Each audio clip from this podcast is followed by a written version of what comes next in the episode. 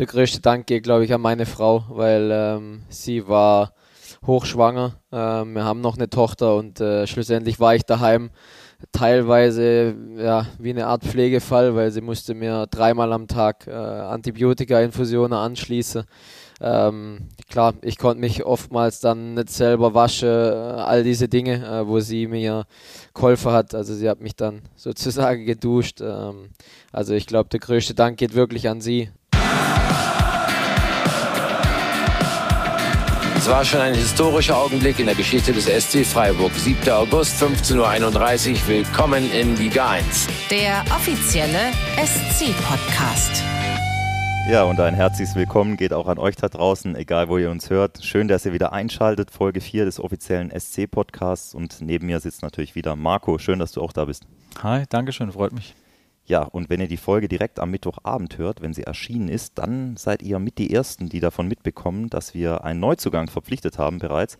Florent Muslia vom SC Paderborn hat sich dem Sportclub angeschlossen. Ihr kennt ihn vielleicht, wenn ihr das Spiel im Pokal gesehen habt gegen Paderborn, das für uns nicht ganz so gut lief. Da hat er ein sehr, sehr schönes Freistoßtor getroffen. Und ja, jetzt hat er sich uns angeschlossen, sehr variabler Offensivspieler. Marco, du hast das Ganze gerade begleitet noch, ähm, das Interview mit ihm und was er da genau gesagt hat, warum er zum Sportclub gewechselt ist, das hören wir uns mal an. Natürlich ein Stück weit auch äh, ja, die Nähe der, meiner Heimat. Ich komme ja gebürtig aus Aachen und ähm, ja, das äh, Pokalspiel hat mir auch gezeigt, wie geil das Stadion einfach ist und ähm, ja, wie, wie gut die Fans sind und ähm, ja, das Engagement natürlich auch vom Verein, die sich bemüht haben, ähm, war schon sehr, sehr beeindruckend und auch ähm, ja, ein großes Dankeschön natürlich auch an die Verantwortlichen, die das alles ermöglicht haben und äh, bin jetzt einfach froh, hier zu sein. Ich äh, bin Fan davon, kleine äh, Brötchen zu backen. Ich möchte erstmal äh, die Mannschaft kennenlernen, gut ins Training einsteigen, dann langsam meine ersten Spielminuten sammeln und ähm, gesund bleiben, das Wichtigste er hat einen sehr, sehr sympathischen Eindruck gerade gemacht unten äh, und wir sind natürlich sehr gespannt, wie er sich dann bei uns einfindet und entwickelt. Und er ist jetzt nicht der einzige Neuzugang. Wir haben ja am Wochenende auch nochmal zugeschlagen. Per Laie Attila Salai von der TSG Hoffenheim. Das war ja schon auch ein Kuriosum irgendwie am Wochenende. Ne? Er stand dann noch im Kader bei der TSG und im Anschluss, äh, ja, haben wir ihn dann jetzt verpflichtet, beziehungsweise ja, am Sonntag haben wir es bekannt gemacht. Äh, und auch ihn hatten wir natürlich vor Mikrofon. Und da hören wir jetzt auch nochmal rein. Ja, zuerst einmal Dankeschön. Äh, ich freue mich hier zu sein. Das Stadion ist wunderschön, wirklich super Atmosphäre. Und äh, ja, ich freue mich, äh, bald wieder äh, hier auflaufen zu dürfen und alles geben äh, für die Mannschaft. Also es ging relativ äh, schnell. von, von der ersten Minute habe ich Vertrauen gespielt und hat mich auch sehr, sehr glücklich gemacht, dass die Anfrage kam von Freiburg. und ich möchte das einfach zurückzahlen mit meiner Leistung. Ich möchte der, der Mannschaft helfen und wie schon vorher gesagt, alles geben für den Verein. Alles geben für den Verein hört sich sehr gut an. Da sind wir auf jeden Fall sehr gespannt, wie das wird. Alles geben für den Verein, das tut seit sehr langer Zeit auch schon Vincenzo Grifo. Der stand nämlich vor dem Spiel gegen Hoffenheim vor seinem 250. Pflichtspiel für den Sportclub. Und Christian Streich wurde natürlich darüber gefragt in der Pressekonferenz vor dem Spiel am Samstag. Und was Christian Streich zu Vincenzo Grifo sagt, auch da hören wir nochmal rein. Viele Spiele von einem sehr guten Spieler, der jetzt viele Jahre mitgeprägt hat. Auch sehr, sehr guter Mensch, Vince, der viel tut äh, für die Mannschaft, der ähm, sich vollständig identifiziert, der sich als Teil sieht von diesem Verein und äh, hier Nationalspieler wurde und viel erreicht hat, was ihm vielleicht äh, gar nicht so viele zutraut hätte. Auch im Bereich, äh, wo es dann, wo man beißen muss und wo man, ähm, wo man dann auch ähm, sich erheblich verbessern musste, um dann gestandener Bundesligaspieler zu werden. Und er hat es offensichtlich geschafft. Sonst würde die Zahl jetzt nicht dastehen. Und es spricht äh, für die Wünsche. Hat eine hohe Anerkennung im Verein, beim, bei den Fans und, und auch bei den Mitspielern. Sehr kollegial und unterstützt alle. Total, total tolle Geschichte, finde ich. Ja, und noch besser wurde die Geschichte dann noch mit dem Spielverlauf am Samstag. Er hat sich nämlich selber belohnt. Vinci Grifo hat zum zwischenzeitlichen 2 zu 0 getroffen. Es war ähm, zusätzlich auch noch das 500. Tor in der Bundesliga unter Christian Streich. Also es ist wirklich ein Geben und Nehmen, kann man sagen, zwischen den beiden. Und ja, ich durfte das Spiel am Wochenende kommentieren, habe da ausgeholfen bei Sportclub Live, das barrierefreie Fanradio. Das werden wir euch auch noch mal ein bisschen näher bringen in einer anderen Folge mal, werden auch die Jungs, die das machen, auch mal bei uns einladen, zumindest Teile von denen. Und ja, das hat richtig Spaß gemacht. Also da geht es darum, dass, dass Fans mit, ja, Fan mit, mit einer Sehbehinderung oder die vielleicht nicht so gut sehen können oder gar nicht sehen können, ähm, das Spiel verfolgen können. Also sowohl die, die im Stadion sitzen, als auch die, die zu Hause sitzen. Und da geht es halt immer darum, dass man genau beschreibt, was passiert eigentlich gerade auf dem Rasen und da habe ich gemerkt, boah, das ist gar nicht so einfach, muss ich ehrlich sagen, weil ja. ja. da gibt es dann halt gerade so Situationen im Mittelfeld oder so, wo dann der Ball erst bei Hoffenheim ist, dann bei Freiburg so und dann so schnell kommst du gar nicht hinterher oder ich zumindest nicht. ähm, genau, aber, aber hast doch super gemacht. Ja, ja, du hast nicht alles gehört, aber da waren schon ein paar richtige Aussätze dabei. Aber gut, wir hören mal kurz rein ähm, in die Szene vom zwischenzeitlichen 2 zu 0, als Vincenzo Grifo diesen Jubiläumstreffer erzielt hat. Jordi Markengo macht heute auch wieder ein sehr, sehr gutes Spiel in seinem jungen Alter und währenddessen erobert Freiburg den Ball. Gregovic, jetzt äh, Grifo könnte schießen, könnte schießen, ist am Fünfer, bricht nochmal ab. Macht oh, das Tor! 2 zu 0, Vincenzo Grifo. Was für ein Fehler im Hoffenheimer Aufbauspiel und er wird direkt bestraft und Vincenzo Grifo trifft 2 zu 0. Da wollte ich ganz in Ruhe meine Markengo-Geschichte erzählen und währenddessen spielt äh, Hoffenheim zum Glück einen haarsträubenden Fehlpass direkt in die Füße von Gregoritsch. Der legt nochmal auf Roland Schaller rüber. Der mit den Grifo, der wurde eigentlich schon abgedrängt, macht's gut, dreht sich nochmal auf Höhe des Fünfers um die eigene Achse und legt sie dann mit dem linken Fuß ganz überlegt in die lange Ecke. Keine Chance für Olli Baumann. Also wenn ich das so höre, ich, ich würde mir es öfter mal anhören, ja. wenn, ich, wenn ich die Zeit hätte oder wenn ich parallel, parallel nicht irgendwelche anderen Sachen machen müsste. Aber wir haben 2-0 geführt zu dem Zeitpunkt. Es wurde dann nochmal richtig spannend. Hoffenheim kam auf 2-2 ran. Wir haben dann noch äh, gelb-rote Karte gesehen. Manuel Gulde, der ja auch vor kurzem den Vertrag verlängert hat hier beim Sportclub, äh, musste vom Feld. Und dann wurde es nochmal richtig eng. Aber es, wurde, es hat positiv geendet. Ihr wisst das alles. Und äh, wenn wir jetzt das alles schon vorliegen haben, dann hören wir natürlich in den äh, Siegtreffer auch nochmal rein. Makengo am Ball, legt nochmal links raus. Was ist jetzt hier auf einmal los? Freiburg kommt über die linke Seite mit Eckestein. Kopfballmöglichkeit. Riesenstein. Schon ja! Tor! Tor! Kein Abseits. 3 zu 2 für den SC Freiburg. Das Stadion eskaliert komplett. Wie geil ist das denn? Da macht er das Ding rein. Roland Schaller, er lässt sich feiern vor der Südtribüne. Zurecht, zusammen mit Vincenzo Kiefer. Und jetzt heißt's, alle Handwerker anrufen. Wir müssen Zement anrühren. Jetzt muss da hinten dicht gemacht werden. Freiburg muss jetzt dieses 3 zu 2 irgendwie nach Hause bringen. Ja, und jetzt wissen wir mittlerweile, es hat natürlich geklappt zum Glück. Äh, die, die Handwerker waren rechtzeitig da, hat der Julian schön beschrieben. Und ja, das ist eigentlich auch schon die Überleitung zum, zum Hauptteil unserer heutigen Folge. Wir haben mit äh, Christian Günther gesprochen, haben ihn auch nochmal kurz zum Einstieg gefragt, wie er das Spiel denn erlebt hat. Vielleicht nochmal ganz kurz, weil wir es nicht erzählt haben, bleibt unbedingt auch nach dem Interview noch dran. Wir haben noch was Schönes mit Andreas Steyert aufgenommen, dem Leiter der Freiburger Fußballschule. Den haben wir mal gefragt, ja, wie läuft es eigentlich gerade bei unserer U19? Die hat ein paar coole Highlights bisher, trotz des Abstiegs in die Oberliga. Aber zunächst mal hören wir erstmal in das Interview rein. Das Gespräch des Tages. Günni, herzlich willkommen bei uns im Podcast. Schönen guten Morgen. Servus, guten Morgen. Wir haben es gerade im Intro nochmal gehört, das 3 zu 2 von Roland gegen Hoffenheim. Du warst ja auch im Stadion, wir haben dich danach auf dem Platz gesehen.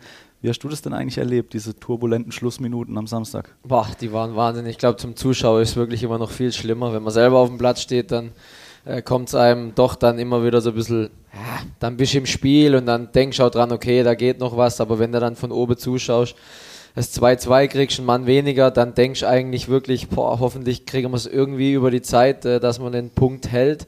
Ähm, und mit dem 3-2 natürlich äh, wirklich völlige Eskalation auch bei mir.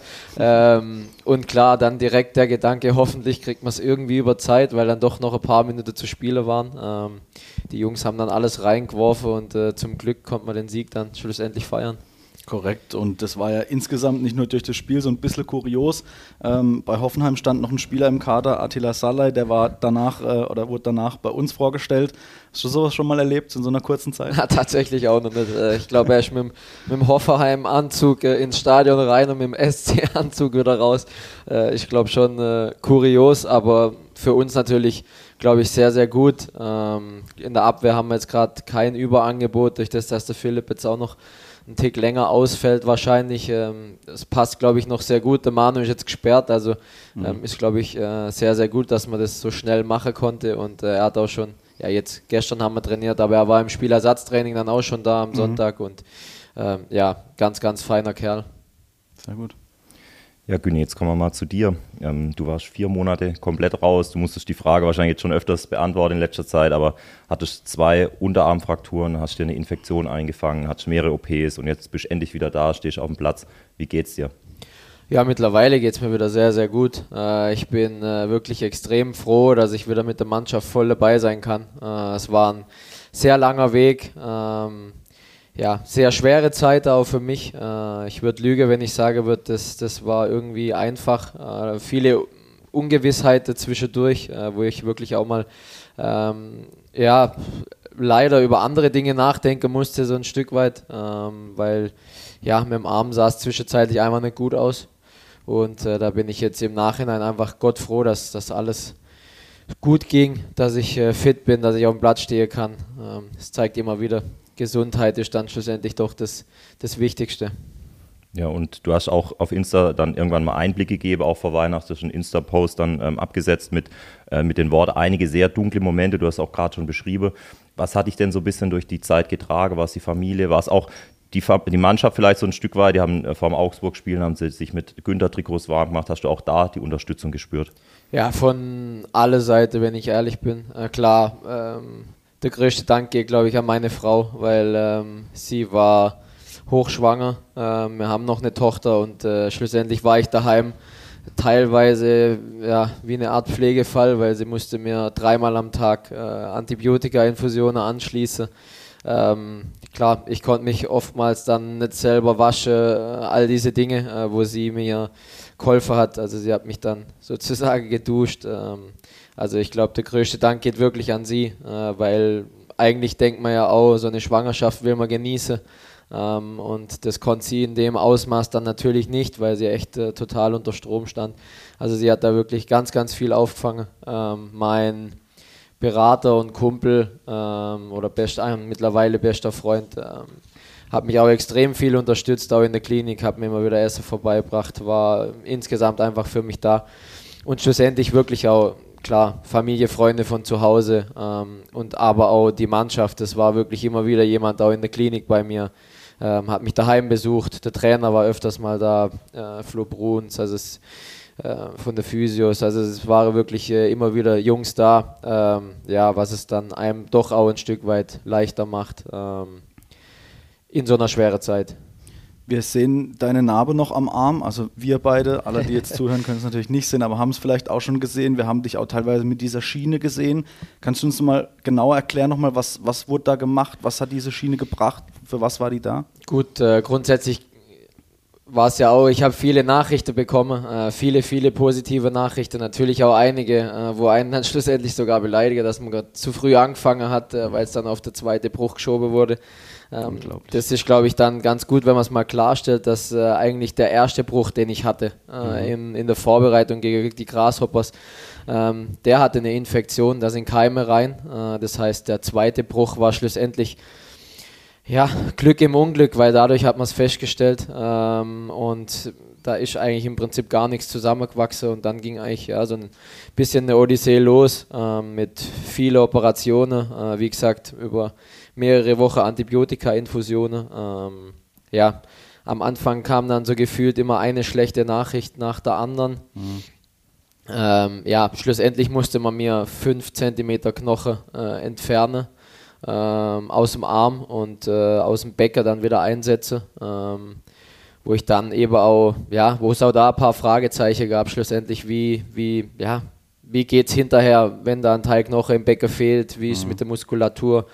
Ähm, bin dann froh, dass die Ärzte da wirklich äh, sich auch sehr, sehr viel informiert haben, weil auch nicht klar war, welche Seite nimmt man jetzt, äh, eher rechts, eher links, Schussbein, Schwungbein, ähm, Sprungbein. Also ähm, ja, da gab es viele Fragezeichen und ich glaube, schlussendlich hat man da viele richtige Entscheidungen dann getroffen, wo ich äh, jetzt im Nachhinein natürlich froh bin, ähm, dass das alles gut ging. Mhm. Und klar, ich habe, glaube äh, gefühlt alles mitgemacht, von, einer, von einem normalen Gips über eine Schiene, über einen Fixateur extern, wo dann eben mhm. so ein bisschen ja, schon crazy war, weil dann mhm. die Stäbe so direkt an der Knoche runtergehen, das offen ist. Äh, war jeden Tag dann eine Pflegerin bei mir, die das äh, gesäubert hat und ja, also ich habe, glaube da wirklich äh, einiges mitgemacht. Mhm. Inwiefern warst du denn in der Zeit, du hast gesagt, ein paar Mannschaftskollegen waren da, auch der Trainer und so, aber inwiefern hattest du auch mit den Spielen zu tun? Also Besprechungen oder sowas, also du bist ja trotzdem Teil dieser Mannschaft, ne? ein Spiel entwickelt sich ja auch weiter, vielleicht irgendwie die Spielphilosophie, äh, warst du da ab und zu dabei oder hat man dich bewusst mal so komplett rausgenommen? Ähm, natürlich, hab, wenn die Jungs da waren, wenn der Trainer da war, ähm, war ich ja Gott froh, dass ich über Fußball reden mhm. kann und ich habe die Spiele natürlich alle angeschaut und ähm, habe auch da irgendwie versucht, wenn es irgendwie was gab, mich, mich mit einzubringen und zu sagen, hey, vielleicht kann man an der Stellschraube was machen oder probiert es doch da mal. Ähm, das war auch ja, ein Stück weit eine Erleichterung, mal über, über was anderes zu reden und über was anderes nachzudenken.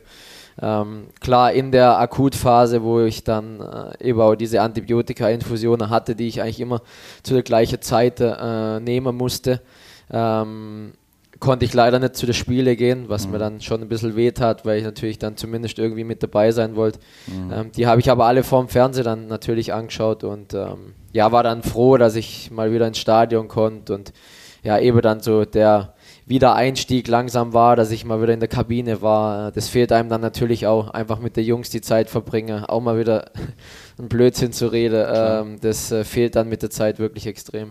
Du hast gesagt, Spiele dann vorm Fernsehen geguckt. Warst du dann eher so Typ Steffen Baumgart? Ich weiß nicht, ob du das Video ja, kennst. Das ich mal gesehen, seinem, ja. seinem Hund dann, äh, oder, oder ja, dann doch eher analytisch und zurückhaltend. Wie können wir uns dich vorstellen? Mm, ich glaube, so ein Zwischending. Ähm, anfangs wahrscheinlich eher sogar analytisch, weil es dann interessant ist, weil ich dann klar unter der Woche nicht da war und nicht gewusst habe, wie spielen wir jetzt schlussendlich.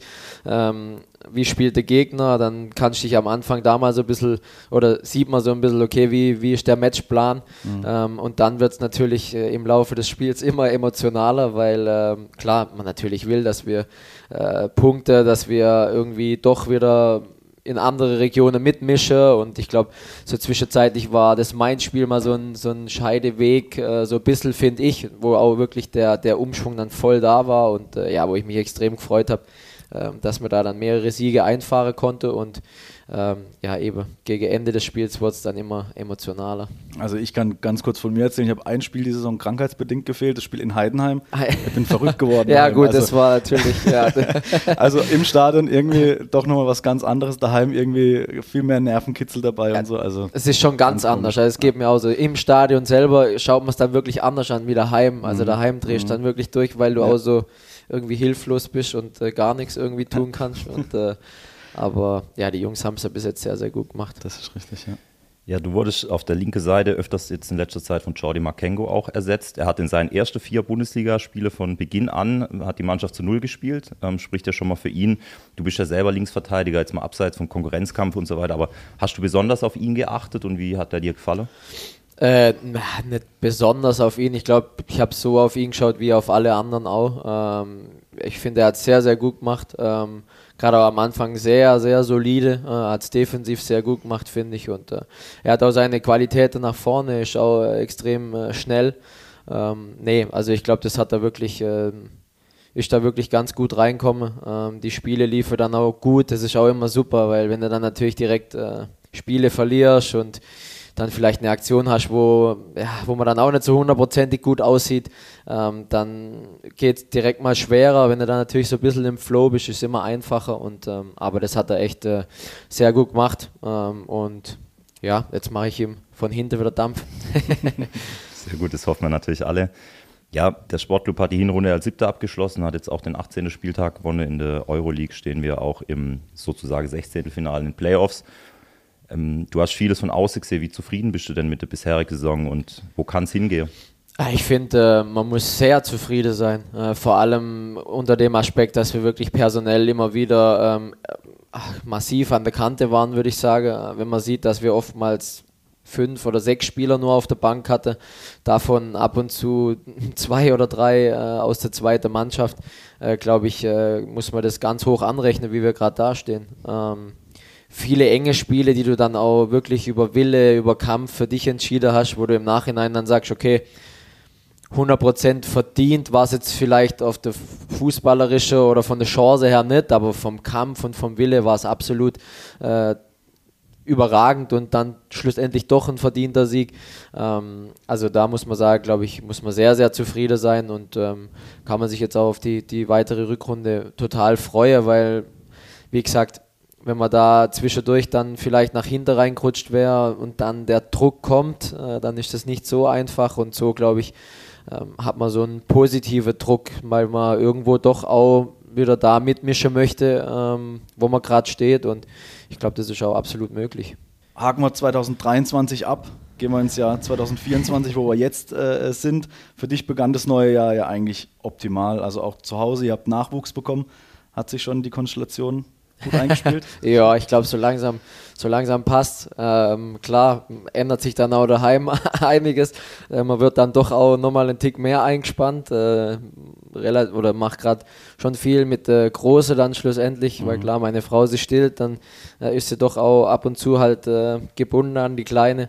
Ähm, aber macht sehr, sehr viel Spaß und ähm, ja, es gibt für mich oder für uns nichts Schöneres wie, wie unsere zwei Kinder und ähm, ja, also da genießen wir auch die Zeit gerade noch. Gibt dir wahrscheinlich auch emotionalen Push, um mit dem Ganzen nochmal klarzukommen oder, oder um auch jetzt richtig Volldampf zu geben, dass es wieder auf dem Platz dann hier im Europaparkstadion wieder weitergeht. Oder? Ja, ich glaube beides. Äh, grundsätzlich bin ich eben, wie gesagt, erstmal froh, dass ich wieder gesund bin. Mhm. Äh, das vereinfacht natürlich auch das Familienleben daheim. Ich konnte äh, über Monate hinweg meine Tochter nicht auf der Arm nehmen, wirklich, mhm. weil man immer aufpassen musste. Sie musste immer aufpassen daheim. Das, das ist dann für einen auch ein bisschen schwierig, weil ähm, ja, sie will mit einem spielen und sie will mit einem natürlich so spielen, wie sie es vorher kennt.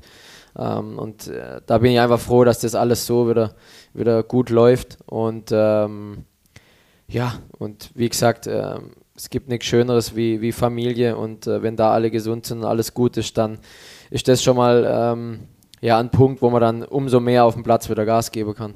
Mhm. Ja, du bist ja auch ein Typ, der, der viel auch über seine Physis kommt dann. Jetzt so eine Frage für alle Hobbypumper wie mich. Ähm, kannst du mittlerweile auch wieder gut im Kraftraum irgendwie arbeiten? Geht Bankdrücke und so oder wie sieht es da aus? Ja, das ähm, konnte ich, oder da habe ich relativ früh wieder damit angefangen. Klar, mit ganz, ganz kleinen Gewichte. Ich weiß auch noch, da, der Egge und der Kregal, die zwei Idioten, die haben mich jedes Mal verarscht, äh, weil ich mit äh, zwei Kilo Handeln natürlich da im Kraftraum stand äh, und äh, sie dann gekommen sind mit einer leeren Wasserflasche oder so und die mir gereicht haben. ähm, also eben, das geht halt wirklich gefühlt bei null los, ähm, aber jetzt peu à peu konnte ich es steigern und ich würde sagen, ich bin jetzt wieder fast auf dem Niveau wie vorher. Ähm, eben noch unter Berücksichtigung, dass ich die Gewichte halt äh, nicht exponentiell krass steigere, sondern halt einfach so im Zwei-Wochen-Rhythmus vielleicht ein, zwei Kilo. Und ähm, wie gesagt, jetzt geht es langsam wieder Richtung eigentlich dem, wie ich es vorher auch war. Was sind generell die nächsten Schritte im Reha-Prozess? Heute ist Mannschaftstraining zum Beispiel. Was kannst du da schon alles machen? Gut, ich bin schon voll dabei, eigentlich ja. seit anderthalb Wochen. Äh, beziehungsweise jetzt ist meine zweite komplette Trainingswoche. Ähm, also ich bin ich fühle mich gut. Ähm, habe jetzt auch nicht das Gefühl irgendwie, dass es bei mir noch im Kopf ist oder so wegen dem Arm. Ich habe eine Schiene, die mir eine maximale Sicherheit gibt schlussendlich und ähm, ja, ich glaube, ähm, ich fühle mich eigentlich wirklich äh, sehr gut und äh, auch so, dass ich glaube ich sagen kann, ein Einsatz, dem steht jetzt demnächst nichts äh, entgegen ähm, und ja, würde mich freuen, wenn ich dann wieder im Kader mit dabei sein kann. Würde uns natürlich auch freuen. Jetzt kommen wir noch äh, kurz zu einem anderen Thema. Du hattest ja viel Zeit daheim zwangsläufig, leider, muss man ja sagen. Äh, da kann man ja auch mal die eine oder andere Serie gucken. Generell bist du ein Serientyp? ja, oder? absolut. Ja. Also viel, viel lieber wie Bücher lese oder so. Ja. Leider. Okay. Ich glaube, ich wäre gern eher der Typ, wo ein Buch liest, aber das bin ich leider nicht. Okay. Und wie sieht es mit Dokumentationen aus? Habe ich auch schon einige gesehen, ja. Okay. Und auch die DFB-Doku, in der du selber teil Die habe ich tatsächlich auch angeschaut, ja. Und wie fandest du es? Ja, ich finde es natürlich immer schwierig, wenn ein Misserfolg war, ähm, dann ist natürlich schon schwer, ähm, da auch ja, die richtige Sache rauszuschneiden, hat man so das Gefühl. Ähm, ich glaube, es kam dann auch so ein bisschen ein Bild auf, ja, ich weiß nicht, vom, vom Hansi auch, wo, glaube ich, das Ganze nicht hundertprozentig meiner Meinung nach widerspiegelt, wie er war. Ähm, aber ja, ich glaube halt eben, das liegt dann schlussendlich auch einfach dran, wenn man halt keinen Erfolg hatte. Ich glaube, dann sind da viele Dinge, die man, die man anders sieht, die man anders auch zeigt. Ähm, Gerade auch der Zusammenhalt in der Mannschaft war eigentlich, ähm, finde ich, ganz gut. Ähm, das kam da auch nicht wirklich rüber, wenn ich mhm. ehrlich bin. Ähm, aber ja, wie gesagt, ich glaube, schlussendlich liegt es halt wirklich daran, hast du Erfolg oder keinen Erfolg und äh, so kommt dann schlussendlich auch diese Doku rüber, glaube ich. Ähm, ja, es wurde ja auch dann da noch viel diskutiert über übers, über Camp, wo man hatte, etc. Also da kann ich aus meiner Sicht sagen, dass grundsätzlich da alles, äh, finde ich, super war, dass die Voraussetzungen super waren. Ähm, wenn ich gesehen habe, dass einige da in einem Hotel waren, in einem Hochhaus sozusagen und da der ganze Tag gefühlt nur auf dem Zimmer sein konnte, ähm, fand ich, war das sehr, sehr gut, wie das bei uns war. Wie gesagt, der Erfolg war halt nicht da und dann wird natürlich alles äh, in Frage gestellt. Ähm, auf der einen Seite zu Recht, aber gewisse Dinge sind dann äh, meiner Meinung nach auch ein bisschen übertrieben. Hätten wir Erfolg gehabt als deutsche Nationalmannschaft, dann hätten wir die Graugänse wahrscheinlich auch anders äh, in Erinnerung. Ja, gehabt, ganz oder? sicher. Ja, wie gesagt, das, das, sind immer diese Dinge, wo dann, ähm, wenn was gut geht, dann war es äh, überragend und äh, wenn es halt dann nicht läuft, dann schlussendlich lag es an solche Dinge. Ähm, mhm. Das ist, glaube ich, äh, ganz normal, ähm, dass das auch dann in der Medienlandschaft so ein Stück weit äh, so gemacht wird. Ähm, aber eben schlussendlich muss man auf dem Platz die Leistung bringen und da sind diese Nebenschauplätze dann eigentlich auch irgendwann egal ähm, und da gibt es dann auch irgendwo dann keine Ausrede mehr. Ähm, und wie gesagt, leider äh, hat das nicht hundertprozentig funktioniert. Hm. Ja, du hast es ja auch im Vorfeld ganz oft betont, wie stolz du drauf bist, es als SC Freiburg-Spieler in die Nationalmannschaft geschafft zu haben. Und viele haben vielleicht auch öfters mal gesagt, du müsstest mal zu einem größeren Verein eigentlich gehen. Und jetzt hast du schon ein zweites großes Turnier mitgespielt, warst dabei. Jetzt mit etwas mehr als einem Jahr Abstand kannst du es trotzdem als was Positives abspeichern, trotz Nebengeräusche, trotz äh, ausbleibendem sportlicher Erfolg? Komplett. Also wenn mir irgendjemand mal mit 18, 19 gesagt hätte, dass ich bei einer EM und bei einer WM für Deutschland mit dabei bin, dann ähm, hätte ich vermutlich gesagt, ist alles äh, wunderbar, aber das kann ich mir überhaupt nicht vorstellen. Weil, also glaube ich einfach nicht.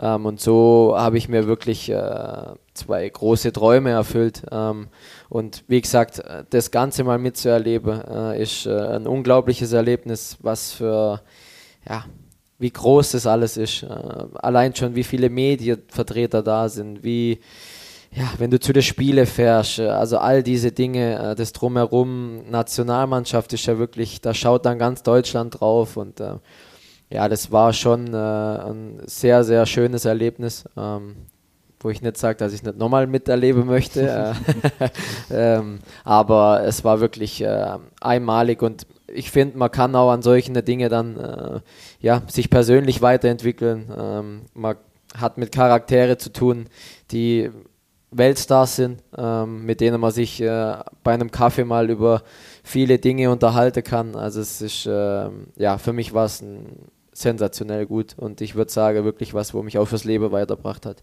Ja. Vielleicht nochmal ganz kurz zu dieser Doku. In, in, Freiburg ist man das jetzt nicht so gewohnt, dass man die ganze Zeit von der Kamera begleitet wird. Wir sind ja hier eher konservativ, so gerade was Kamera in der Kabine und so angeht. Wie war denn das für dich dann, die ganze Zeit da so ein Team dabei zu haben? Ich muss sagen, ähm, anfangs, als ich so das, die erste ein, zwei Mal dabei war, habe ich es auch eher so ein bisschen als, ja, was heißt kritisch, aber so dachte, okay, ist man dann da überhaupt so, mhm. wie man dann wirklich auch ohne das wäre? Aber ich muss ehrlich sagen, die haben das schon sehr, sehr gut gemacht, dass du eigentlich nie das Gefühl hattest, jetzt hält einer die Kamera drauf. So. Also es war wirklich, ähm, irgendwann so, würde ich sagen, dass du es wirklich gar nicht gemerkt hast. Also das finde ich, das haben sie wirklich sehr, sehr gut hinbekommen, ähm, dass sie sich da echt äh, im Hintergrund gehalten haben und ähm, das eigentlich dann so war, jetzt gefühlt, wie wenn Social Media jemand mhm. jetzt bei uns mhm. auch mal dabei ist und Bilder macht und vielleicht mal ein Video oder so. Also und das halt dann alltäglich so, aber wenn du mal einen Kaffee getrunken hast. Ähm, also das ging tatsächlich eigentlich äh, ganz gut. Ob du jetzt dann hundertprozentig so bist, wie du vielleicht äh, ohne das wärst, das bezweifle ich nur ein bisschen. Aber ähm, insgesamt äh, muss man da schon sagen, dass sie das schon gut gemacht haben. Jetzt, jetzt läuft ja gerade zum Beispiel die Handball-EM, da ist man ja gewohnt, dass bei den Ansprachen vom Trainer immer ein Mikrofon mhm. reingehalten wird. Und, und im Fußball ist es halt auch so, dass der Wunsch der Rechteinhaber halt immer lauter wird, dass alles immer gläserner wird, dass man am besten noch irgendwie im Bus mitfährt zu den Spielen und so weiter. Wie bewertest du generell diese Entwicklung? Auf der gibt es so zwei Aspekte. Auf der einen Seite verstehe ich es natürlich ein Stück weit, ähm, dass das für einen Zuschauer natürlich maximal interessant ist.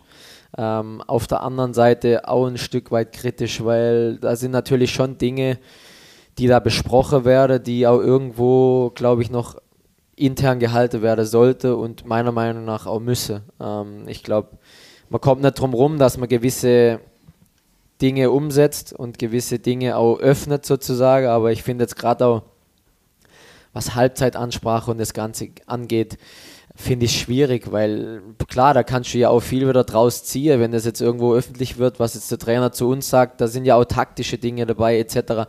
Ähm, ich finde, also das schränkt dann den Trainer ein Stück weit schon wieder ein, weil kann er jetzt das sagen in der Kabine, wenn die Kamera dabei ist, oder kann er es eigentlich nicht sagen, weil der nächste Verein sieht es dann, wie man vielleicht umstellt, wenn das und das passiert oder wie man auch miteinander umgeht. Also ich finde äh, diese Kabine und gerade auch diese Ansprache ähm, finde ich persönlich dann zu viel. Ähm, wie gesagt, klar, im Handball und so haben sie das alles gemacht. Im mhm. Eishockey ist, glaube ich, auch mittlerweile, dass, gut, da ist jemand zum Interview in der Halbzeit oder so. Ich glaube, in mhm. der Kabine selber sind sie da jetzt auch noch nicht. Ja, ich finde eben gerade, wenn es so um dann taktische Sache geht, finde ich es auch schwierig. Ähm, also da würde ich sagen, oder fände ich es gut, wenn das tatsächlich auch noch ein, ein Raum für die Mannschaft bleibt, schlussendlich. Ähm, ja, wo man dann auch mal, ja, es, es, geht da ja auch nicht immer nur schön zu, also brauchen wir nicht drüber reden, dass es da auch mal richtig kracht. Also, ähm, und ja, da glaube ich, ist einfach besser, wenn es intern bleibt, wie wenn dann alles in der Presse schlussendlich landet. Äh, wenn der eine Spieler ausgeflippt ist, wenn der Trainer vielleicht mal richtig laut wird, äh, zu Recht äh, vielleicht. Also das sind alles dann Dinge, wo einem ja auch wieder irgendwie vorgeworfen werden können. Ist das der richtige Umgang? Ist das nicht der richtige Umgang? Warum redet der da so? Also deswegen finde ich, dass das äh, die Grenze überschreitet. Klar, alles andere, glaube ich, kann es ein Stück weit auch nicht aufhalten. Ähm, und ist natürlich verständlicherweise auch aus meiner Sicht äh, für einen Fan maximal super, wenn du in der Halbzeit noch eine Info kriegst äh, mhm. von einem Spieler, wo er selber gespielt hat. Also all diese Dinge ähm, verstehe ich, aber ich finde so die Kabine sollte schon noch ein, ein Raum bleiben, wo geschützt ist für die Mannschaft. Da sind wir hier in Freiburg, glaube ich, auch ganz froh drum, dass das bei uns so läuft, wie es läuft. Hier ist ja alles relativ ruhig, ne? man kann in Ruhe arbeiten. Das sind ja auch ganz viele deiner Kollegen ganz froh drüber. Absolut. Dass das hier so läuft. Absolut. Ähm, kommen wir nochmal kurz zur Nationalmannschaft. Beim DFB ist ja einiges passiert. Also seit deinem letzten, ähm, ja, de deiner letzten Teilnahme, Hansi Flick wurde entlassen, Julian Nagelsmann jetzt als äh, neuer äh, Bundestrainer. Wie hast du so die Monate und die Spiele verfolgt? Ja, halt auch gut vorm Fernsehen natürlich. Ähm, ja, ist, ist schade, dass dieser zwischenzeitliche kleine Hype eigentlich wieder so mhm. ein, ein, Dalle bekommen hat, so in der letzten Länderspielpause. Ähm, ja, ich hoffe einfach nur, dass man jetzt im März oder auch Richtung Turnier so einfach so ein bisschen äh, den Punch kriegt, dass man einfach die, die Zuschauer mitreißt, dass sich jeder wirklich hundertprozentig aufs Turnier freut. Fußball Deutschland kennt man. Ich glaube, wenn man das Eröffnungsspiel richtig gut spielt und gewinnt, dann kann es von der einen Sekunde auf die andere kann's ein, ein mega Hype geben und es kann richtig, also ein richtiges Feuer entfachen. Also ich bin da schon noch äh, positiv, aber klar, da muss schon äh, jetzt so ein Push durch alle, glaube ich, durchgehen und man muss sich so bewusst sein, okay, gerade auch eine Heim-EM, also das spielt keiner mehr äh, von denen, wo jetzt dabei ist. Das ist schon mal das Erste und das werden auch viele dann ähm, vielleicht auch gar nicht mehr erleben in Zukunft. Also deswegen, das ist schon was sehr, sehr Besonderes und ich glaube, das muss einfach in jeden Kopf rein und äh, dann muss sich einfach jeder auf dem Platz zerreißen und dann ist auch Fußball Deutschland schnell wieder äh, voll mit dabei. Aber dieses Gefühl musst du halt einfach bekommen, dass, dass sich da jeder auf dem Platz äh, zerreißt. Wir kennen Julian Nagelsmann ja als kommunikativen Trainer. Hat er bei dir mal angerufen und sich nach deinem Gesundheitszustand erkundigt? Äh, nee, hat er tatsächlich bis jetzt noch nicht. Ähm, aber auch völlig legitim. Ich glaube, der hat äh, viele Dinge selber um die Ohren und äh, da ist auch völlig in Ordnung, ähm, dass er ähm, sich um, um die erstmal kümmert, äh, die gerade auch in Frage kommen können. Deshalb, äh, da bin ich kein Böse. Ich habe mit dem Hansi jetzt schon ein, zweimal Kontakt gehabt. Das fand ich echt nett. Der hat äh, sich bei mir mal gemeldet und hat gefragt, wie es mir geht. Schön. Ähm, das fand ich echt äh, sehr, sehr cool. Ja, aber jetzt kommt dann Christian Günther ja wieder auf den Platz zurück. Also demnächst dann hoffentlich. Und dann schauen wir mal, wie es da weitergeht. Aber äh, wie genau. gesagt, so eine Zeit, wenn man die durchmacht, ähm, die erdet einen auch wieder und äh, dann äh, ja, ja, ist das erste Ziel, mal wieder auf dem Platz ja, zu stehen ja, und äh, alles weitere kommt dann das schlussendlich. sollte jetzt auch keine Anspielung nein, nein, darauf ich sein, weiß ne, schon, ich bin ja, wir fordern Günni in die Nationalmannschaft. Das, ma das, machen wir schon. ja, hoffentlich. nein, ich, ich bin ja auch so, ich bin schon ehrgeizig und mhm. es ist jetzt nicht so, dass ich sage, auf der einen Seite ja, schön dabei zu sein, aber natürlich äh, will ich dann auch schnellstmöglich wieder auf dem Platz stehen. Also äh, wenn ich den Biss mal nicht mehr habe, dann schaue dass ich die Kickschuhe an den Nagel hänge und was anderes mache. Ähm, den Biss habe ich natürlich schon, mhm. ähm, aber grundsätzlich ist es trotzdem so, dass ich erstmal froh bin, dass ich wieder gesund bin und dabei bin. Ja, wir auch. Ja, Günni, du musst auch schon bald wahrscheinlich wieder los, deswegen kommen wir nochmal zu einem ganz anderen Thema. Gegen Ende des Podcasts interessiert uns natürlich auch noch so ein paar Themen abseits des Platzes. Seit fast einem Jahr bist du Mitgesellschafter der Degusto Resto Bar. Kannst du das mal so ein bisschen beschreiben, wie es dazu kam und wie es jetzt so nach knapp einem Jahr ungefähr läuft, wie das Fazit ausfällt bisher? Mm, für mich ein total interessantes Projekt, ähm, wo eben auch über meinen Berater ich da eigentlich ähm, mit reingerutscht bin. Ähm, und ja, für mich war es natürlich super, weil ich einfach mal auch abseits des Fußballfeldes mal reinschauen konnte, Firmengründung. Ähm, ja, insgesamt, wie läuft eine Firma, wie läuft das Ganze ab? Ähm, also es gab wirklich viele, viele Punkte, wo man da dann äh, einfach interessiert mit dabei sein kann. Ähm, klar, ich bin jetzt nicht an der vordersten Linie dabei. Ähm, das, äh, da haben wir jemand, der, der, die, der das äh, der Gusto leitet. aber es ist wirklich sehr interessant, einfach mal da reinzuschauen, in was anderes reinzuschauen. Ähm, und ja, einfach den, den Weitblick ein bisschen zu haben, auch für nach der Karriere, ist eine Option, äh, bleibt es ein Invest, äh, also all diese Dinge. Und ähm, ja, es macht echt sehr, sehr viel Spaß und ähm, es läuft auch sehr, sehr gut. Ähm, klar, du hast immer, ich glaube, das kennt jeder Gründer dann schlussendlich äh, die Phase, mit Personal, dann klar neues Personal, wie viel Personal brauchst du schlussendlich wieder zu welcher Zeit etc. Also war alles äh, interessant äh, so mitzubekommen und ähm, aber Stand jetzt läuft es wirklich sehr, sehr gut. Gibt es noch andere Geschäftszweige abseits des Fußballs, die dich vielleicht interessieren könnte?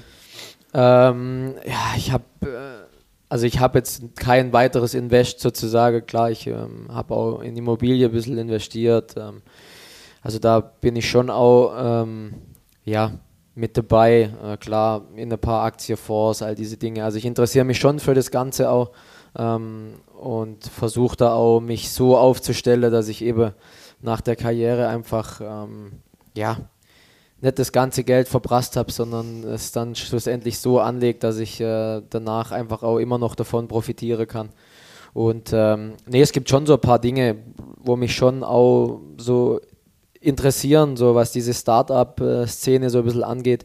Ähm, aber ja, alles auch immer unter dem Aspekt, ich spiele gerade noch Fußball, ich will jetzt nicht meinen vollen Fokus irgendwie da voll reinwerfen. Ähm, und wenn ich dann was mache, dann will ich es eigentlich richtig machen und nicht nur so nebenbei ein bisschen. Deswegen ähm, hebe ich mir das, glaube ich, auch schlussendlich für nach der Karriere auf. Ähm, aber ich bin da schon interessiert und äh, lese da immer wieder Dinge nach äh, oder frage auch Leute, die sich da damit auskennen, bin im Austausch mit manchen. Also das macht dann schon Spaß.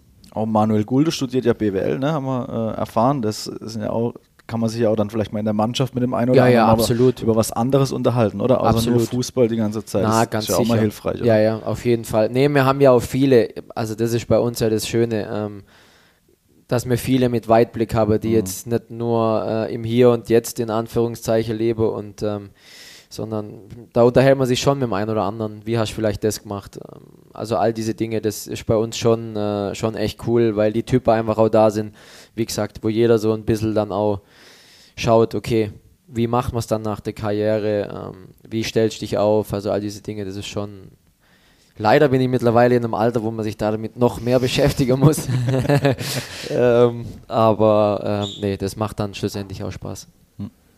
Ja, jetzt habe ich mir noch eine Frage aufgeschrieben, die, die hat so ein bisschen auch einen persönlichen Bezug, weil wir kommen ja aus einer ähnlichen Gegend im Schwarzwald und ähm, das Thema Dialekt schwingt da immer so ein bisschen mit. Wie war es denn bei dir am Anfang von der Karriere so, wo du dann irgendwie dann die erste Bundesligaspiele gemacht hast, die ersten Interviews kamen, gab es da auch mal so Ratschläge von Freunden und Familie, du jetzt den Dialekt, den, den lässt doch jetzt lieber mal weg oder so? Aber also von mir aus dem engeren Umfeld ist es eher so, dass ich sage, ich rede schon viel zu sehr Hochdeutsch. Ja. ähm, aber nee, das ich kriege das gar nicht komplett raus. Mhm. Also das ist eigentlich äh, unmöglich und schlussendlich will ich es eigentlich auch gar nicht, weil äh, ich komme nun mal aus dem Schwarzwald, das darf man gerne auch hören und ähm, also von dem her, ich habe da gar kein Problem damit und wie gesagt, also vielleicht glauben es manche noch nicht, aber äh, ich rede wirklich schon äh, ziemlich, ziemlich, also kein Dialekt mehr. Äh, wenn ich jetzt äh, irgendwie mal mit meinem Vater telefoniere, man wird das aufnehmen, glaube ich, hätte einige in dem Podcast Probleme, äh, das zu verstehen. Ähm, da hat sogar dann manchmal auch meine Frau mal ihr Problem, wenn es dann wirklich in der richtige Dialekt reingeht. Ähm, nee, also ich will das gar nicht komplett ablegen, weil irgendwo, ja, bin ich das einfach auch. Würde ich aber schon gerne mal hören, muss ich sagen. Also ich kann es mir schon gut vorstellen. Also im Bus war es schon ein paar Mal so, äh, da habe ich mit ihm telefoniert und hinterher war, äh, sind alle da gesessen und haben mich groß angeschaut und gesagt, was, was habt ihr zwei da gerade geredet eigentlich? Das gibt es ja gar nicht. Also es ist dann schon, ist dann schon extremer, ja.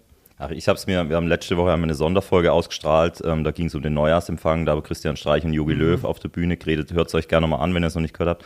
Und, und die zwei reden ja auch Dialekt und wo ich mir dachte, okay, das sind jetzt wirklich zwei große Namen im deutschen Fußball, so dann geht es schon klar. Ja, absolut. Ich finde, wie gesagt, das macht es ja auch aus ein Stück weit. Also ich will, wenn ich jetzt ein, einer aus Bayern oder so höre und ich finde das cool, wenn der seinen Dialekt auch, also klar, so, dass es vielleicht jeder noch versteht und jetzt nicht komplett nur Dialekt, äh, weil dann versteht es ja wirklich keiner mehr. Aber ich finde, wenn man da immer noch diese, diese Ansätze so drin hat, äh, dann, also ich finde es total sympathisch und äh, mhm. soll ja auch überzeugen, wo man herkommt. Ja, ein anderes wichtiges Thema im Schwarzwald ist die Fastnet. Ähm, jetzt ist ja gerade so die, die Zeit der Narretreffe. Ähm, ist bei dir die nächste Woche was geplant oder ist das dies Jahr eher schwierig? Ja, es ist ein bisschen schwierig jetzt mit dem zweiten Kind, aber so glaube, wir spielen am, an der Phase am Freitag ja. in Dortmund. Also äh, da war schon mal der erste Jubelschrei bei uns unter, weil äh, unser Zeug wart und äh, der Teammanager sind beide auch zwei richtige Phasennetzgänger, so wie, genau. so wie, ich auch. ähm, das war schon mal eigentlich ganz gut. Ähm, nee, ich werde also ziemlich sicher beim Umzug. Äh, am Sonntag werde ich mit dabei sein. Ähm, klar, mehr wird wahrscheinlich nicht gehen, weil wir Donnerstag wieder spielen. Ähm, aber allein schon das freut mich eigentlich, gerade auch das erste Mal dann ähm, mit der ganz Kleinen. Mal schauen, ob sie schon mitläuft. Äh, und sonst mit meiner Große äh, werde ich zusammen den Umzug, denke ich, denke ich, laufen. Das heißt, du bist immer mittendrin, statt nur dabei, wenn man mal so beim. Ja, ich bin, also durch meine Frau eigentlich, weil mhm. meine Frau ist äh, in der, in der Narrezunft, in der Hexe. Ähm, es war schon immer mein Traum, weil zu Hause auch eigentlich eine Fasnitz-Hochburg so. 4000 Einwohner, aber fünf unterschiedliche Zünfte mhm. mit äh, weiß Gott wie viele, die da dabei sind. Ähm, also ich bin da damit groß geworden und hatte mhm. eigentlich schon immer den Traum, mal da irgendwo mit drin zu sein, aber ging halt vom Fußball her eigentlich nie. Ähm, und eigentlich bin ich da jetzt echt ganz froh, dass meine Frau da auch so mitmischt und ich dadurch ähm, dann auch immer wieder mit dabei sein kann. Und ähm, ja, wenn man da damit groß wird, glaube ich, dann ist ist einfach so ein bisschen Tradition und macht einem äh, echt eine große Freude. Gab es da schon mal den einen oder anderen Moment, in dem du ganz froh warst, vielleicht irgendwie verkleidet zu sein? Nicht ganz so ja, das Problem ist ja meistens, äh, im Umzug ist ja super, weil man dann erkennt dich auch niemand. Äh, du hast die Maske an, genau, das ist eigentlich genau. echt super. Problematisch ist halt in letzter Zeit wirklich, äh, was heißt problematisch, aber halt, äh, sobald die Maske unter ist und du bei Umzüge bist, in der Region bei uns, ähm, dann erkennt dich natürlich, erkenne dich viele und dann muss natürlich viele Bilder machen, Autogramme schreiben. Es macht ja auch alles Spaß, ähm, aber äh, eben dieses kurzzeitige Mal nicht erkannt werde, ist schon äh, ganz cool dann äh, und den Umzug laufen mit der Maske, ja. Ja, oder du musst du dann halt auflassen, aber wenn du dann der Einzige ja. bist, dann, dann ist auch wieder klar, ne? Ja, und irgendwann hält es nicht mehr aus. Also wenn dann Sonne scheint oder so, dann, ja. nee, dann geht es irgendwann nicht mehr. Äh, aber ja, nee, macht, macht echt viel Spaß. Sehr gut. Dann kommen wir noch ganz zum Schluss. Wir haben jetzt schon ja, fast 35, 36 Minuten haben wir. Ähm, Nils Petersen, dein ehemaliger Mitspieler, der kickt jetzt ab und zu immer, ich muss, noch, ich muss es ablesen. Äh, nee, ich habe mir es gar nicht aufgeschrieben. Der Blankeburger Verein. FV, genau, oder? Genau, so heißt er. Ja, ja. In der Landesliga, das war, Ja. das war klar. Also ein paar Schritte zurück gemacht. Ist das für dich irgendwann auch mal nochmal eine Option, so ein bisschen noch irgendwie beim FV Tenbronn vielleicht irgendwie was zu machen? Ich habe es echt, äh, anfangs habe ich eigentlich gesagt, das will ich auf jeden Fall. Ich habe so ein bisschen das Problem, dass meine beste Kumpels von zu Hause, ähm, die sind alle nochmal zwei Jahre älter wie ich. Mhm. Und äh, ich habe gesagt, mit denen würde ich auf jeden Fall nochmal spielen, also ganz sicher. Aber ich habe so die leichte Vermutung, dass die vor mir äh, die Schuhe an den Nagel hängen. Und dann, ähm, ja, weiß ich es nicht, glaube ich, tendenziell wahrscheinlich eher weniger. Ähm, weil klar, die Familie jetzt gerade auch die Wochenende, ich meine, wir haben eigentlich gefühlt kein, kein wirkliches Wochenende. Es ist auch Zeit, wo man mit der Familie mal wirklich verbringen kann. Ähm, und wenn ich glaube, nach der Karriere meiner Frau noch sagt, dass ich da sonntags, jeden Sonntag noch auf dem Sportplatz bin, dann äh, weiß ich nicht, ob sie mir die Schuhe hinterher schmeißt. Ähm, nee, das halte ich mir mal noch offen, ob ich da mal noch eine Saison irgendwie mitspiele oder ob ich tatsächlich sage, es reicht dann auch wirklich. Oder alte Herren dann irgendwann. auch Ja, oder so das für- dann schon eher. Für Also ein Aha-Turnier oder so. Ja, das, das äh, da auf jeden Das Fall. auf jeden Fall. Ja, Freiburg, Traditionsmannschaft oder so. Ich glaube, sowas äh, bin ich, da bin ich auf jeden Fall mit am Start, glaube ich. Aber Also warten da- wir noch ein bisschen, oder? Ja, da warten wir noch ein bisschen. Ein paar Okay. Jährchen habe ich hoffen noch. Ja, hoffen wir auch. Vielen Dank, Güni, dass du bei uns warst. Hat sehr viel Spaß gemacht. Sehr gerne. Ich glaube, offene Fragen haben wir noch, Marius, oder? Du, nee. Also bestimmt haben wir auf jeden Fall, aber ich glaube, Hätten wir noch Tausende wahrscheinlich, ne? Entlassen wir Güni mal. Vielen Dank, hat, hat Genau. sehr viel Spaß gemacht. Sehr gerne. Ja. Ja, war cool. Äh, viel Spaß beim Training Dankeschön. und wir hören uns, sehen uns. Danke dir. Merci. Ciao, ciao. Ja, wir hoffen, ihr hattet so viel Spaß an dem Interview mit Güni wie wir. Es hat, ja, war ein gutes Gespräch, oder Marco? Auf jeden Fall. Hat sehr viel Spaß gemacht. Und Christian Günther nehmen wir mal als Überleitung. Er wurde ja auch A-Jugend-Pokalsieger 2011 gegen Hansa Rostock und 2012 gegen Hertha BSC. Und da haben wir uns gedacht, okay, über die A-Jugend, da redet man gerade nicht so viel nach dem Abstieg. Die sind letzte Saison leider abgestiegen in die Oberliga und spielen in dieser Saison aber wirklich eine sehr, sehr, also werden ihrer Favoritenrolle gerecht, so kann man sagen. Sie haben bisher jedes Spiel gewonnen, stehen nach zwölf Spieltagen ohne Punktverlust auf Rang 1 und hatten sonst auch noch ein paar Highlights. Also wir haben uns da mit Andreas Steyer, dem Leiter der Freiburger Fußballschule, mal unterhalten und ihn gefragt, weil man hat sich schon Gedanken gemacht, okay, wie, wie hält man die Jungs auch noch so ein bisschen bei Laune, in Anführungszeichen, wie kann man da noch so Highlights setzen, trotz Abstieg und da haben sie, ja, er und sein Team sich gute Dinge überlegt und darüber möchte er mal berichten. Ja, war keine ganz einfache Situation für uns äh, letzten Sommer. Ähm, Abstieg war so nicht geplant, sind ja mit äh, letzte Saison mit einem relativ jungen Team reingestartet und hatten dann ähm, ja eine Ergebniskrise in der Hinrunde. Die Rückrunde war ganz gut, aber durch die Corona-Rückwirker oder Auswirkungen war es dann gar nicht mehr eine komplette Rückrunde. Das hat man dann gespürt. Und ähm, dann ging es relativ früh drum, auch für uns äh, im Team, wie können, wir, wie können wir das gestalten für die Jungs, weil die Ausbildung einfach an erster Stelle steht. Und haben dann erfreulicherweise das internationale U19-Turnier in Oberndorf gleich zur Saison, äh, äh, zu Beginn der Saison auch gewonnen. Ähm, das war ein toller, weil es immer so ein bisschen Gradmesser ist, das war ein tolles Erlebnis auch für die Jungs. Ähm, ich finde, man darf nicht vergessen, jetzt äh, Viertelfinale in Leverkusen klar gewonnen, wo die Jungs einfach eine ganz, ganz tolle Leistung abgerufen haben ähm, haben dazwischen in Herbstferien, und darum geht's ja so ein bisschen, die vielleicht paar fehlenden Spiele, die es einfach gibt auf dem höchsten Niveau, ein bisschen auszugleichen, haben ähm, mit der U19 eine Reise nach Amsterdam gemacht, haben gegen Ajax gespielt, U18 und gegen Zwolle U21. Ähm, klar, es war auch ein bisschen über dem Tellerrad hinausschauen, mal ein anderes Land erleben, ein bisschen andere Kultur, vielleicht auch andere Fußballkultur. Ähm, Habe ich nur positive Rückmeldungen bekommen von dem, von dem Trip. Und jetzt äh, im Winter äh, eben äh, im Januar haben wir gespielt den Glaspalast in Sindelfing, ähm, auch ein top besetztes U19-Turnier in der Halle. Ähm, vierter Platz, sind wir zufrieden mit, ich glaube, ähm, geht in Ordnung. Einziger Wehm, äh, Wermutstropfen ein bisschen ähm, Kreuzbandriss äh, bei unserem bei unserem Torwart Pascal Bleise. Der tut der tut natürlich ähm, richtig weh äh, an der Stelle. Aber so ist es im Fußball äh, manchmal leider. Und ähm, ansonsten blicken wir eigentlich auf eine zufriedene, äh, stellende Hinrunde äh, in der A-Jugend. Ähm, und die Jungs nehmen die Oberliga super an. Mm, Ja, sagt man auf den ersten Blick, oh, das Spiele sind doch vielleicht ein Ticken einfacher. Trotzdem, jedes einzelne Spiel zu gewinnen, ist dann trotzdem eine Leistung. ja, der Weg der Jungs wird auf jeden Fall weitergehen. Und weil es angesprochen hat, das DFB-Pokal-Viertelfinale, das haben die Jungs ja gewonnen gegen Leverkusen und jetzt wurde mittlerweile auch schon das Halbfinale ausgelost und für unsere Mannschaft geht es gegen den FC Schalke 04. Ja, das Spiel wird am Samstag, den 16. März, auf Schalke in Gelsenkirchen stattfinden. Ganz schwierige Aufgabe für Bernhard Weiß und sein Team.